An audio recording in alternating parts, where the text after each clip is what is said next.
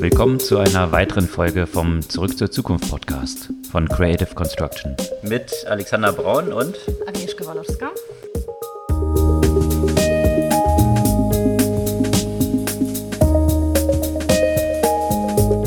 Was gab es Neues letzte Woche? Ja, wir haben eine ziemlich ereignisreiche Woche hinter uns kann man sagen. Und zwar mit Themen, die mit einer riesen Bandbreite, ne? Von Start von SpaceX-Rakete bis zu Trump und Social Media über Neuigkeiten im Mobilitätsbereich. Also es ist wirklich sehr, sehr viel und meines Erachtens auch vieles, ja, was grundsätzlich, also vieles grundsätzlich ist tatsächlich auch passiert, äh, über das man sprechen müsste. Grundsätzlich insofern, als es so zentrale Pfeiler des Internets und, und der Gesellschaft, darüber, ja gesellschaftlicher, genau auch kommuniziert, was Medienregulierung oder Social Media Regulierung solche Themen angeht und damit entsprechend natürlich sehr weitreichende Konsequenzen hat. Gerade vor dem Hintergrund, was jetzt auch mit den Unruhen, die jetzt in den USA zu beobachten sind, ja. einhergeht und damit natürlich aktuell, auch im aktuellen Kontext, eine sehr, sehr große Relevanz hat. Das ist wirklich ein Thema, über das wir wirklich lange sprechen können.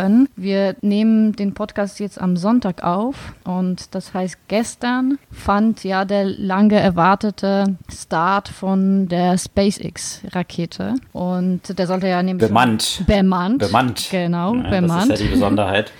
Das ist genau. Und die, der sollte ja schon am Mittwoch stattfinden. Da hat das Wetter das nicht zugelassen. Und warum ist es dann so relevant? Weil das der erste bemannte Start auch aus den USA seit 2011 ist. Bis dahin oder in dem Zeitraum seit 2011 müssten die Amerikaner zu hohen Kosten, also sowohl finanziellen als auch Ego-Kosten, könnte man sagen, mit den Soyuz-Kapseln zu der ISS fliegen. Und das ist jetzt auch aus dem amerikanischen Boden möglich. Und eine weitere Besonderheit ist, dass man ja hier auf kommerzielle Anbieter gesetzt hat. Ne? Also da haben sowohl SpaceX als auch Boeing quasi NASA-Angebot gemacht. Der Boeing ist ja noch nicht so weit, deswegen wird da erstmal nicht gestartet. Die sind allerdings beide weiterhin dabei und SpaceX hat es tatsächlich geschafft.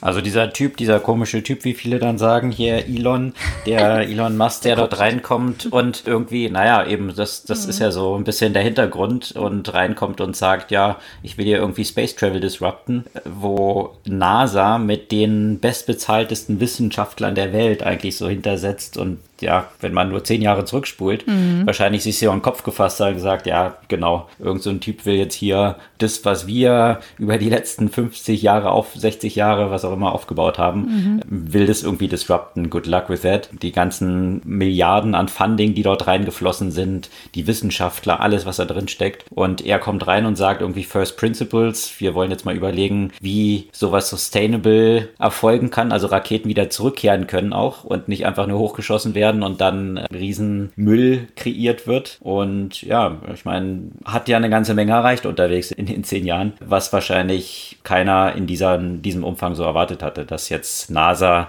sich auf SpaceX verlassen muss, um wieder, wieder vom amerikanischen Boden bemannten Raumflug zu machen. Ja, und fingers crossed, dass das nicht schief geht, weil ich kann mir schon vorstellen, wie, wie genau das ja auch beobachtet wird, weil es sicher viele Leute gibt, die sich freuen würden, wenn das nicht gelingen würde, um einfach nur zu zeigen, siehst du, wir haben es doch gesagt, dass, dass man sowas nicht einfach so hinstellen kann, wenn man einfach so ein verrückter Elon Musk ist. Das gab es ja immer wieder, als es so ein paar fehlschlagende Versuche, natürlich unbemannte, fehlgeschlagene Versuche gab. Da wurden die Stimmen der Kritiker sofort sehr laut, so nach dem Motto, haha, wir haben es gewusst.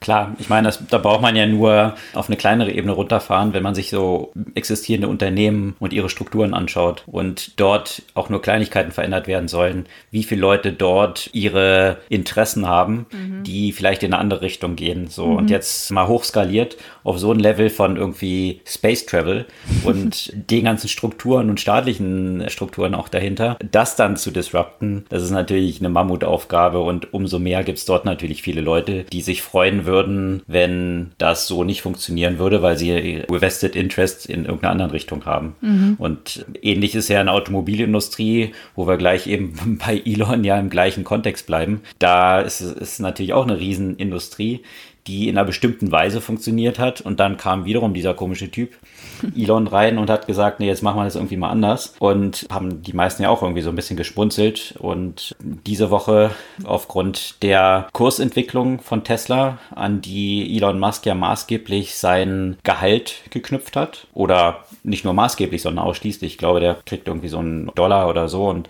ansonsten ist alles eigentlich daran geknüpft, dass die Aktie einen bestimmten Wert erreicht. Und das hat er jetzt tatsächlich diesen ersten Milestone genommen, aufgrund der sehr positiven Entwicklung von Tesla, sodass er jetzt in der ersten Charge irgendwie 775 Millionen, glaube ich, ausgezahlt bekommt. Was natürlich eine sportliche Entschädigung ist, aber natürlich so viel kann man, glaube ich, in jedem Fall sagen, auch eine sportliche Leistung, was er natürlich jetzt nicht er alleine, aber so eine Galionsfigur braucht es natürlich auch parallel in so zwei so riesigen und so festgefahrenen Industrien geschafft hat, auf die Beine zu stellen. Ja, und die deutschen Automobilhersteller, die sich über ihn noch vor ein paar Jahren lustig gemacht haben, die merken jetzt, ah ja, ist vielleicht alles nicht so doof. Also klar, das merken sie schon seit einer Weile. Aber da gab es diese Woche auch eine interessante Meldung, diesmal von Daimler, dass sie eine Art Windows für Autos bauen wollen.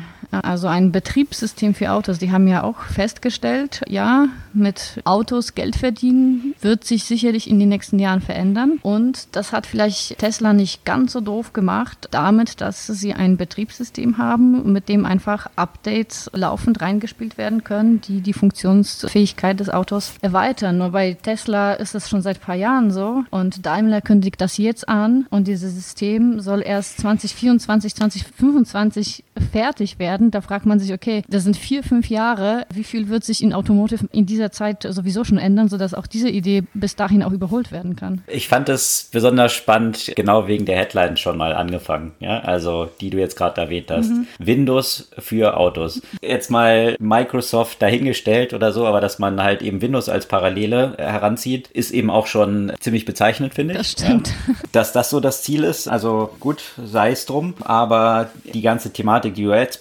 geschildert hast, ja, dass plötzlich eben Software der Kern werden soll. Und ich meine, in jedem Auto natürlich auch schon der Kern ist, bloß in einer ganz anderen Architektur, als es jetzt bei Tesla der Fall ist. Mhm. Also in so, einem, in so einem Auto von Daimler oder auch von BMW und VW, da laufen ja zig Betriebssysteme von unterschiedlichsten Herstellern, die irgendwie Zulieferer sind wiederum. Und das ist jetzt genau das Challenge, was auch irgendwie existiert. Mhm. Wie kriegt man das jetzt aus einem Guss hin? Weil wenn ich so verteilt aufgestellt bin mit zig Zulieferern, Zulieferern, die ihre eigenen Komponenten liefern, die eigene Software dort liefern, dann entsteht natürlich eine extrem hohe Komplexität. Und das jetzt zu vereinen in ein integriertes Betriebssystem für so ein Auto, was Tesla eben hat, das wird extrem schwierig werden. Und mhm. das haben jetzt auch schon andere Automobilhersteller wie VW natürlich auch schon festgestellt, die in der letzten Zeit oder vielleicht sogar am aggressivsten von den deutschen Automobilherstellern mit dies dieses Thema vorantreiben mhm. und auch natürlich da schon festgestellt haben, dass es nicht so ein Walk in the Park wird. Ja, also das hat natürlich mehrere Dimensionen. Einmal die, die technisch-inhaltliche Komplexität, aber davon mal ganz abgesehen auch die DNA von einem Unternehmen, die grundsätzlich natürlich hier in Deutschland so ingenieurgetrieben äh, sind, wo Verbrennungsmotoren auch eine große Rolle gespielt haben und die ganze Wissenschaft und Forschung Forschung und Expertise, die da reingeflossen ist, die gleichzeitig natürlich durch diese Komplexität auch so eine Eintrittsbarriere dar dargestellt hat für potenzielle neue Wettbewerber, die jetzt irgendwie Autos herstellen wollen. Das ist natürlich mit dem Aufkommen des Elektromotors kollabiert, weil die Komplexität auf dieser Seite extrem zurückgegangen ist. Und jetzt ist aber die Frage, wie kriege ich denn, wenn ich ein klassischer Automobilhersteller bin, wie kriege ich die entscheidenden Ressourcen, also jetzt eben die Developer, die dort diese Software entwickeln? Und sind die dann eher inspiriert von so einem Unternehmen wie Daimler, VW, BMW dieser Welt oder eben eher von einem Unternehmen, was sich von vornherein als Kern Softwareunternehmen betrachtet hat, wie Tesla jetzt als Beispiel oder natürlich ein OS stellt auch eben Google her für Autos und da glaube ich, haben die Automobilhersteller schon richtig erkannt, dass es nicht die Zukunft sein kann, sich abhängig zu machen von einem externen Hersteller, wie es jetzt irgendwie in Google ist, die dann der Kern des Autos würden, wie es jetzt ist ja glaube ich die Strategie von Renault zum Beispiel, die dann auf dem OS aufbauen von Google. Aber das ja, genau der Kern soll das eben, also das ist ja genau das Ziel von, von Daimler, ne? Zu sagen, wir wollen nicht abhängig von Google sein und vor allem, Exakt. wir wollen die komplette Hochheit über Daten behalten. Und deswegen, also ich weiß gar nicht, ob Windows in diesem Kontext ja auch so eine gute Parallele ist, das was du schon erwähnt hast, weil ich finde ehrlich gesagt, das worauf sie hinaus wollen, ist eher so ein Apple oder iOS für Auto, weil eigentlich wollen sie über alles Kontrolle haben, was da quasi reinkommt. Und die wollen auch künftig von den Zulieferern lediglich Hardware liefern lassen, also eben keine Hard- und Software-Komponenten, sondern die wollen reine Hardware, die komplett mit einer einheitlichen Software von Daimler dann ausgestattet wird. Also die wollen eigentlich eher ein, ein geschlossenes System in dieser Hinsicht. Ja,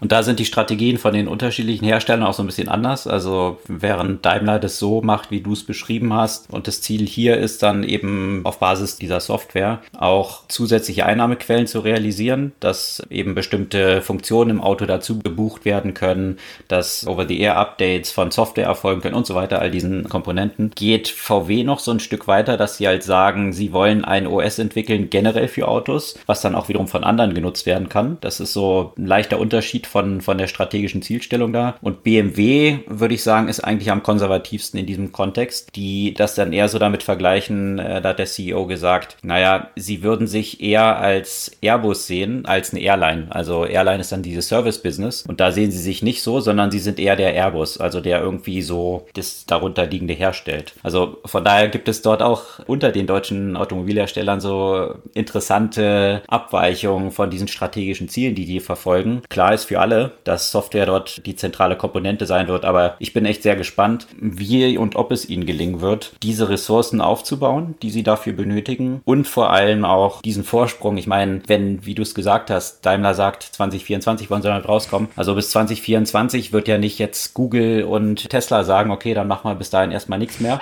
und warten mal ab, was da kommt, sondern die machen natürlich auch weiter. Und diesen Vorsprung aufzuholen und auch diesen Vorsprung, was irgendwie Self-Driving Car-Kompatibilität und so angeht, das läuft ja parallel bei Google und Tesla weiter. Das dann alles aufzuholen, wird sicherlich ein Challenge werden. Und eine interessante Side-Story, die da auch diese Woche rauskam, war, dass zum Beispiel bei Daimler, und das kam dann natürlich jetzt zur Unzeit, ein Teil dieser Software, die dort für das Auto entwickelt wurden, für Mercedes, in einem Git-Repository, also im Software-Repository, offen verfügbar im Netz bereitstand. Mhm. Also man konnte, da hatte sich ein, ein Schweizer Developer, hatte sich einfach dann so eine Fake-Daimler-Adresse generiert, sozusagen. Und darüber war es ihm dann möglich, an diese Software zu kommen und die ist dann plötzlich im Netz offen verfügbar gewesen. Also hey, vielleicht ist das der nächste Schritt. Äh, Open Source.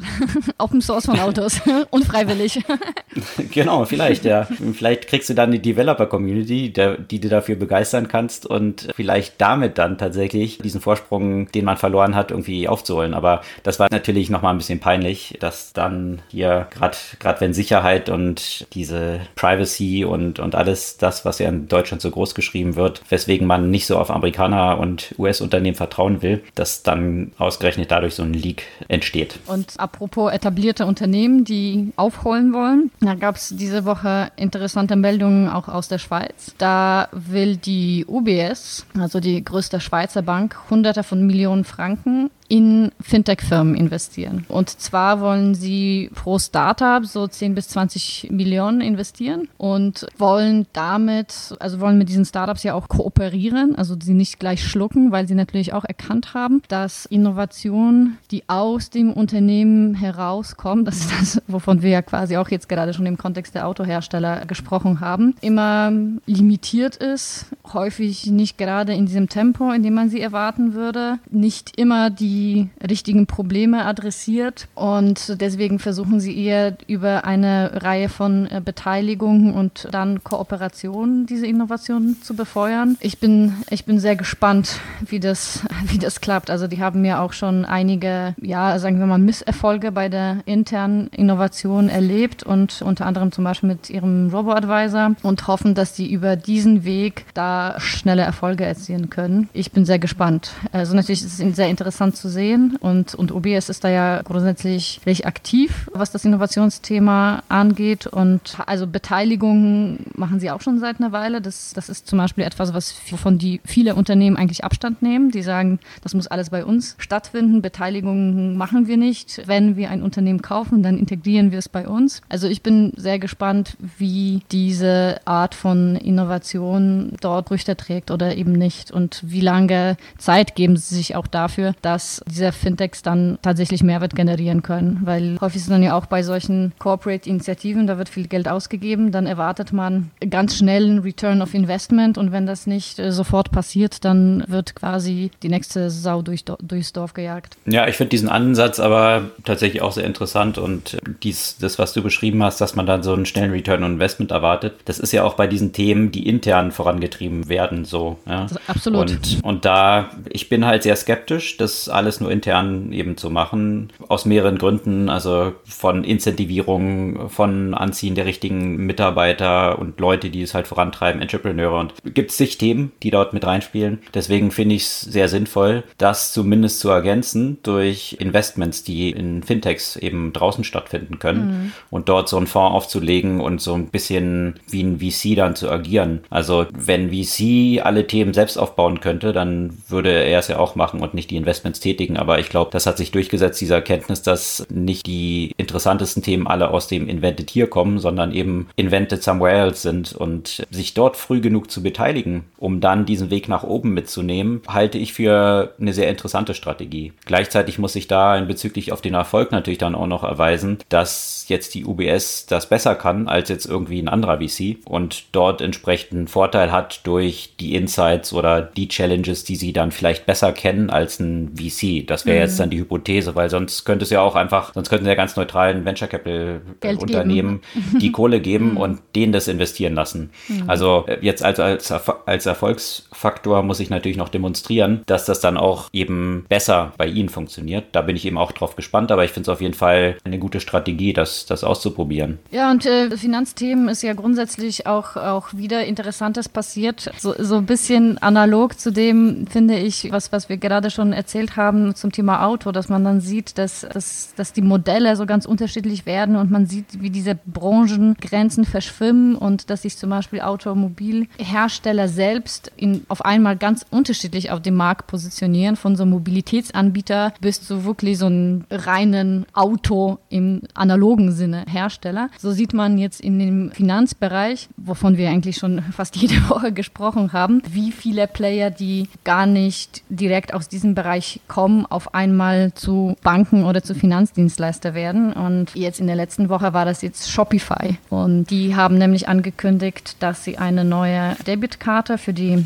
äh, Verkäufer, also für die E-Commerce-Anbieter, lancieren wollen und auch ein, äh, quasi eine Ratenzahlung, die die Verkäufer ja auch direkt an ihre Kunden über die Plattform anbieten können und somit sich in diesem Bereich Unternehmen, Konten, besonders in dem Bereich so SME, KMUs, auch als ein potenzieller Bankanbieter positionieren. Natürlich erstmal in so einem limitierten Funktionsumfang, aber das ist dann immer ein bestimmter Start. Äh, die sitzen natürlich absolut auf dem richtigen Hebel, ne? weil die Kunden haben sie schon, die Bedürfnisse gibt es da offenbar und die können genau diesen E-Commerce-Anbieter, die auf ihrer Plattform sind, die passenden Finanzdienstleistungen dazu anbieten. Das demonstriert auch mal wieder die These, die wir haben und die ja auch ziemlich verbreitet ist, dass jedes Tech-Unternehmen mhm. früher oder später eine Bank wird. Und das unterstreicht hier Shopify als ein klassischer E-Commerce-Player. Also ist ja eigentlich so das Anti-Amazon, was es ermöglicht, Leuten, die eben nicht über Amazon verkaufen wollen, eigene Shops zu haben und eigener der Kundenbeziehung zu sein. Und deswegen ist es den meisten gar nicht so bewusst von draußen. Shopify tritt ja als Brand nicht so aus, sondern betreibt nur die Shops für viele andere Unternehmen und mittlerweile sehr, sehr viele Unternehmen, die im Internet so unterwegs mhm. sind. Und gegründet eben auch von einem Deutschen, interessanterweise, der in Kanada dieses Unternehmen aufgebaut hat, aus der Perspektive raus, dass er für den Verkauf seiner Snowboards einen eigenen Shop braucht und da gab es nicht so gute Software und dann hat er selber gebaut. Mittlerweile Multimilliarden Unternehmen geworden sodass sie jetzt auch diesen finanziellen Muscle haben, selber diese Financial Services dort aufzubauen. Also wie du es gesagt hast, mit einer Debitcard oder auch mit solchen Ratenfinanzierungsgeschichten. Also definitiv eine sehr interessante Entwicklung, wo ganz neue Player plötzlich so als Wettbewerber für die etablierten Banken dann reinkommen, weil sie die Banken eigentlich für diesen Kontext dann gar nicht mehr benötigen. Und hier auch wieder eine Parallele zu dem Automotive-Thema, das wir vorher hatten.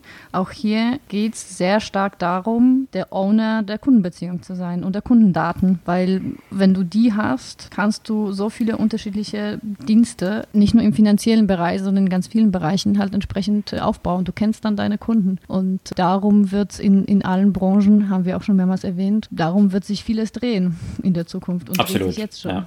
Eine, eine größere Entwicklung, die hatten wir eingangs, äh, eingangs ja auch erwähnt, die es ja vergangene Woche gegeben hat, war wieder dieses ganze Theater rund um Trump, um Twitter und Politics und, und diese ganzen Themen. Da muss ich vielleicht mal, um so ein bisschen ja. herzuleiten, kurz ein bisschen ausholen, was dort eigentlich alles vorgefallen ist, was sich dann im Verlauf der Woche hochgeschaukelt hat. Das schaukelt sich ja bei Trump schnell mal ziemlich weit hoch. Und Twitter ist ja und Facebook von vielen schon vorgehalten worden, dass sie eigentlich ihrer Verantwortung nicht gerecht werden. Also dass eben viele Lügen über diese Kanäle verbreitet und multipliziert werden, ohne dass sie dort eingreifen und eigentlich immer so diesen Approach gehabt haben, wir sind ja nur eine Plattform, wir regulieren das nicht und das ist Free Speech und eigentlich kann ja jeder mehr oder weniger mit ganz wenigen Ausnahmen so machen, was er will und viele hatten dann Twitter ja auch vorgehalten, dass Trump aber sich auch nicht an die Community Standards hält, die Twitter ja vorgegeben hat und das ist letzte Woche tatsächlich so ein bisschen eskaliert, mhm. um es mal vorsichtig auszudrücken. Und zwar hatte Trump eine Mordverleumdung dort publiziert, damit leitete die ganze Geschichte ein gegen einen ehemaligen Parlamentarier, der jetzt bei MSNBC Host ist. Und das war eben ziemlich aus der Luft gegriffen. Also sogar der, der Witwer von dieser Frau, die ermordet worden ist, hatte Twitter dann gebeten, diesen Kommentar doch zu entfernen, den Trump dort rausgehauen hatte. Und das hatte Twitter nicht getan. Das ging dann aber weiter, diese ganze Geschichte, dass dann irgendwie Trump als nächstes dann gesagt hat, irgendwie, dann ging es um die Briefwahl,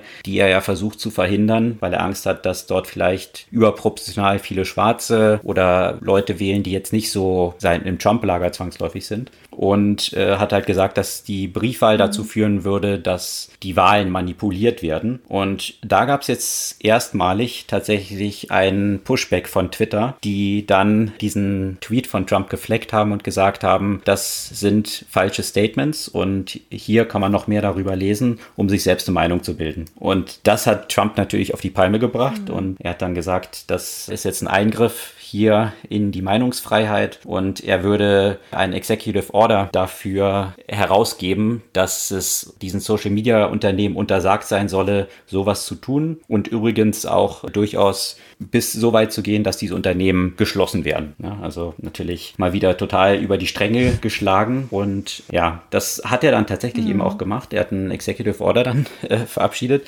Interessanterweise in einer Zeit, wo irgendwie 100.000 Leute an Corona sterben, wo jetzt Proteste wegen Polizeigewalt äh, gegen einen Schwarzen, der äh, von Polizisten getötet wurde vor laufenden Kameras in USA ausbrechen, ist der Hauptfokus von Trump anscheinend jetzt, wie Twitter ihn behandelt und deswegen das das, schaukelte sich echt immer weiter hoch und natürlich konnte Facebook dann auch nicht ruhig bleiben. Mark Zuckerberg hat dann gesagt, dass er es nicht so sieht, dass sie dort irgendwas regulieren müssten und es geht um die Meinungsfreiheit, aber gleichzeitig kontrolliert Mark Zuckerberg oder Facebook ja auch bestimmte Sachen. Jetzt zum Beispiel im Covid-19 gab es ja eine ganze Reihe von Sachen, die gefact-checkt wurden. Also ja, also das, das finde ich, also ich finde, das ist halt wichtig, was du sagst im, im Kontext von, von Covid-19, weil da hat sich ja auch gezeigt, ne, also das ist jetzt nicht so, dass auf einmal Trump gefact-checkt wird, sozusagen, oder dass auf einmal Politiker gefact-checkt wird, sondern das hat sich ja schon länger angekündigt, ne? Weil die, die waren immer, also es war, also ich finde, das ist ja auch ein super schwieriges Thema und deswegen gibt es ja auch so viele, so viele Diskussionen rund um dieses Thema. Da wurde ja auch schon vorher Bolsonaro in diesem Kontext, da wurden sogar seine Inhalte gelöscht, weil sie eben Falschinformationen über den Coronavirus verbreitet haben. Da hat ja sogar Facebook so ein bisschen von ihrer Politik des Nicht-Eingreifens auch abgesehen und hat ja auch mit dem Fakt Fact-Checken angefangen. Ich finde es halt, ich frage mich, warum kam gerade bei diesem Thema der Fact-Check von Trump? Weil, wenn man sich diesen Tweet durchliest, also ich meine, ich will jetzt hier nicht für Trump einstehen, ja, aber ich frage mich, warum gerade bei diesem? Weil dieses Thema, das Briefwahl zu Betrug führen kann, finde ich ehrlich gesagt gar nicht so abwegig. Die gleiche Diskussion gab es rund um die geplante Briefwahl in, in Polen und da war genau diese Sorge, dass eine Briefwahl zu Betrug führen sollte. Also ich finde das jetzt nicht komplett abwegig und ich finde angesichts angesichts dessen, dass in den Jahren zuvor, man hat es gezählt, Trump über 18.000 falsche oder irreführende Behauptungen nach seinem Eintritt alleine hat auf Twitter veröffentlichen lassen. Warum kommt das jetzt? Warum kommt das bei diesem Tweet? Es ist so, es zeigt einfach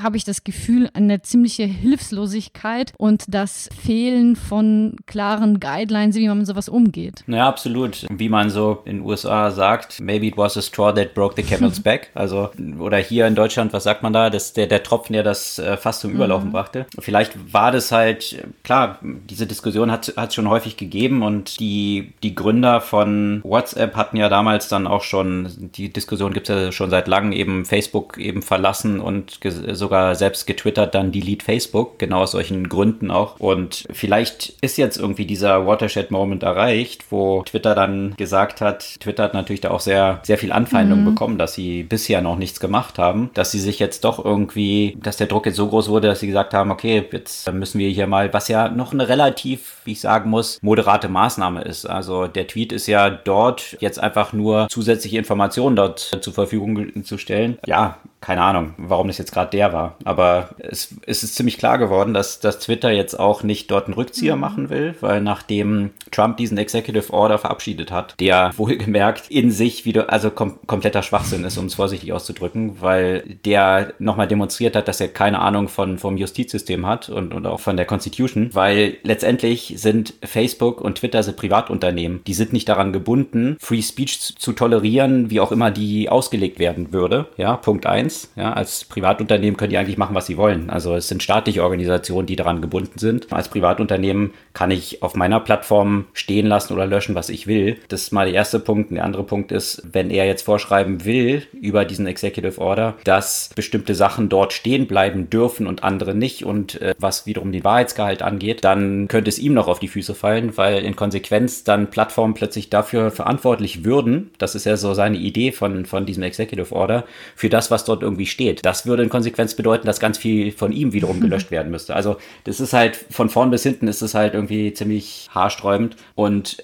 Trump hatte dann wegen, wegen eines Schwarzen, der von der Polizei bei der Verhaftung vor laufender Kamera getötet wurde. Da sind ja natürlich jetzt Proteste in den USA aufgebrochen. Hatte dann getwittert, dass when the looting starts, the shooting starts. Also sprich angedroht, dort entsprechend das Militär reinzuschicken. Und da hatte Twitter dann auch wiederum wiederum diesen Tweet gefleckt und gesagt, dass es gegen die Community Guidelines widerspricht, weil es zu Gewalt mhm. aufruft. Und also von daher scheint ziemlich klar zu sein, dass dieser Schlagabtausch, der jetzt dort sich hochschaukelt, noch nicht zu Ende ist und jetzt Twitter nicht vorhat, klein beizugeben. Und muss er wahrscheinlich auch nicht, weil ich weiß es jetzt nicht mehr in welchem Beitrag, es gab ja wirklich in jedem Medium lange Beiträge zu diesem Thema, eben die die Aussage auch gelesen habe, mit der ich auch, glaube ich, übereinstimme, dass Trump Twitter mehr braucht als umgekehrt.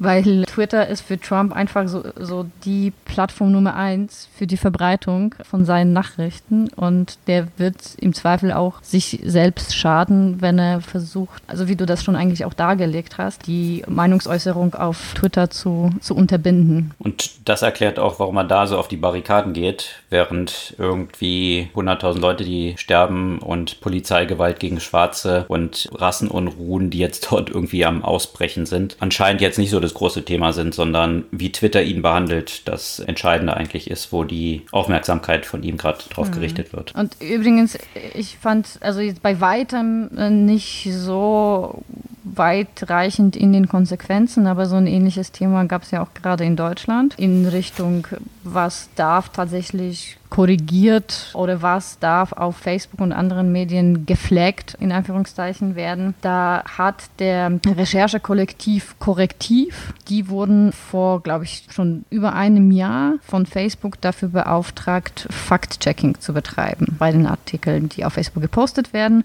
und sie im Zweifel äh, auch zu entsprechend zu markieren. Und da wurde ein Beitrag von Tihis Einblick markiert als teilweise falsch, in dem, also in dem Artikel ging es darum, dass 500 Wissenschaftler erklären, es gibt keinen Klimanotfall. Und das, was dort moniert wurde von Korrektiv, dass bei den 500 Unterzeichnern bei weitem nicht alle tatsächlich Wissenschaftler waren. Und deswegen wurde das dann auf Facebook als eben teilweise falsch dargestellt. Dagegen hat TS Einblick geklagt und hat tatsächlich mittlerweile gewonnen in dem Oberland, vor dem Oberlandesgericht. Und diese Behauptung sozusagen, sagen, also diese Markierung teils falsch, da, darf nicht weiter bei diesem Artikel auf Facebook stehen. Und das ist wieder so ein sehr interessantes Beispiel dafür, dass es einfach extrem schwer ist zu beurteilen, was da zugelassen ist, was ist noch freie Meinungsäußerung, was darf dann korrigiert werden. Und ich glaube, da zeigt sich, zeigt sich wieder so eine gewisse Hilflosigkeit mit dem Umgang mit Falschinformationen, würden die andere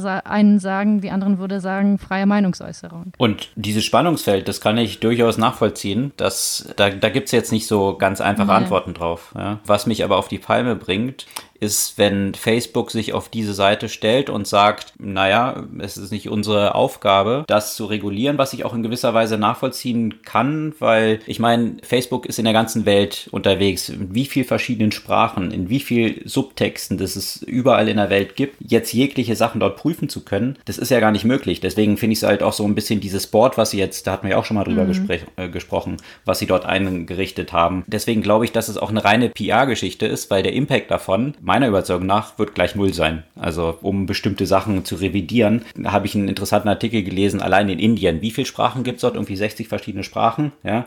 Wer, wer soll das denn alles überprüfen? Wer soll das irgendwie checken? Also deswegen begibt man sich natürlich, wenn es dahin geht, Sachen zu verifizieren, auf sehr dünnes Eis. Und das, das ist eine Mammutaufgabe, die nicht leicht zu erfüllen ist. Was mich aber tatsächlich wirklich auf die Palme bringt, ist, dass Facebook das einerseits so argumentiert, andererseits, und das es gab jetzt einen Scoop sozusagen, der rausgekommen ist im Wall Street Journal interessanterweise, jetzt nicht unbedingt eine Zeitung, die im Verdacht steht, besonders links zu sein, dass Facebook bereits 2018 an das Management. Also da haben Entwicklungen und Untersuchungen intern stattgefunden, was der Impact ist von Algorithmen. Und genau das, worüber wir auch geschrieben haben, ein Artikel, den ich auch 2018 dazu geschrieben habe, der Impact ist eben dieser Multiplikation von irgendwelchen komischen Theorien, die sich damit weiter verbreiteten und eben viel mehr Verbreitung über die Algorithmen bekommen und Leute auseinandertreiben. Das hat Facebook intern selber bestätigt und verifiziert und und dem Management Maßnahmen vorgeschlagen, wie sie das eindämmen können. Die sind aber nicht ergriffen worden, genau aus dem Hintergrund, weil man Angst hatte, dass das die Aufmerksamkeit der Leute reduziert und dementsprechend halt für die Werbeeinnahmen und die Aktivität der Nutzer auf der Plattform negative Auswirkungen haben könnte. Und das, das ist eben halt das einerseits jetzt aus dieser Demokratieperspektive zu argumentieren, legitim, dass aber letztendlich doch nur die wirtschaftlichen Interessen dann dahinter stehen und und vollkommen klar ist, dass man diese Maßnahmen nicht ergreifen wird, weil das dem Business schaden könnte. Das ist halt diese ja sehr schräge Darstellung der ganzen Geschichte. Naja, aber hier hat man ja eigentlich das Gegenbeispiel. Ne? Hier hat man die Maßnahmen ergriffen und die gegen die Maßnahmen wurde ja geklagt und es wurde ja entschieden, dass die Maßnahmen zu weit gehen. Das ist dann wieder interessant, weil ne, hier haben sie sich schon dazu entschlossen, eben diese Situation auf irgendeine Art und Weise zu verändern und, und dem, dem Ruf oder der, dem Bedarf nach nachgegangen, nach zumindest ein wenig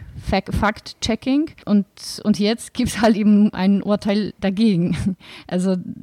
Ja, genau, aber das ist ja das, genau das, was ich meine. Dass das aus der inhaltlichen Perspektive das Schwierige mhm. ist, das ist vollkommen nachzuvollziehen, ja, weil da gibt es nicht so klares ja. Schwarz-Weiß, ja. Mhm. Und, aber was ich meine, was das Problem ist, ist, dass so wie die Algorithmen dort ausgerichtet sind, wie man bestimmte Sachen zugespielt bekommt darüber, die einem noch weiter in bestimmte Rabbit Holes treiben. Das ist Facebook ja intern bewusst. Und dagegen könnten sie ja was machen. Das hat jetzt nichts mit ja, Schwarz und Weiß ja. und irgendwie schwierigen, äh, schwierigen Entscheidungen zu tun, sondern das ist eine reine Business-Entscheidung. Und dass die durch die eigenen Mitarbeiter dokumentiert bestätigt, dass das der Fall ist, dass es divisive ist, Leute auseinandertreibt und anstachelt und man trotzdem nichts dagegen unternimmt. Das hat nichts mit einer schwierigen mhm. Entscheidung zu tun, die jetzt konkrete inhaltliche Themen angeht sondern rein damit, wie kann ich, wie kann ich halt die Plattform maximal melken. Mhm. Und das, das ist halt die Schwierigkeit, die ich da mit dem ethischen Standard von diesem Unternehmen Facebook habe. Das ist dann aber auch tatsächlich eine der Maßnahmen, die Facebook jetzt in Bezug auf Desinformation und auf Deepfakes zum Beispiel und auch Twitter, soweit ich weiß, zumindest war das teilweise in dem Maßnahmenkatalog mit einbezogen, dass die Informationen, die als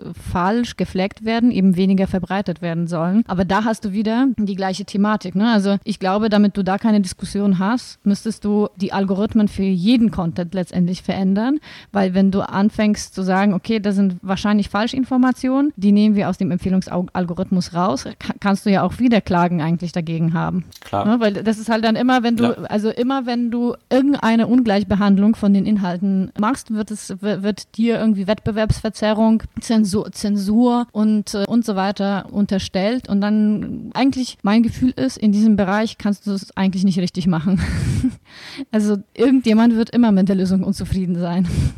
Das glaube ich auch, ja. Bloß die Algorithmen, wie sie jetzt konstituiert sind, und, und das war ja auch so das, das Tenor meines Artikels da vor, vor zwei Jahren, die sind darauf optimiert, um das Engagement mhm. zu maximieren. Ja. Ich muss da gar nicht, wenn ich das realisiere, dann kann ich diese Algorithmen tweaken, wenn ich realisiere, dass Menschen halt nur mal darauf anspringen und am engagesten sind, wenn es halt so die, die Meinungen möglichst konträr aufeinanderprallen. So, jetzt muss ich keine individuellen Entscheidungen treffen, welche Artikel gepusht werden sollen oder nicht, sondern ich kann das schon tunen, ob ich jetzt nur dieses Engagement als die ab, ähm, absolute Richtschnur nehme mhm. oder ob ich die halt in einer anderen Richtung tweake, ohne jetzt individuell für bestimmte Inhalte einen Entscheid treffen zu müssen. Mhm. Das ist das, was ich meine, was, wo Facebook durchaus die Möglichkeit hätte, was zu tun, aber aus wirtschaftlichen Interessen eben nicht tätig wird. Mhm. Ja, wie ihr seht, eine sehr weitreichende Diskussion, die jetzt sicherlich keine einfachen Antworten einfach so liefert, aber die uns sicherlich noch lange beschäftigen wird und natürlich einen sehr großen Impact auch auf demokratische Prozesse hat. In Anbetracht der Zeit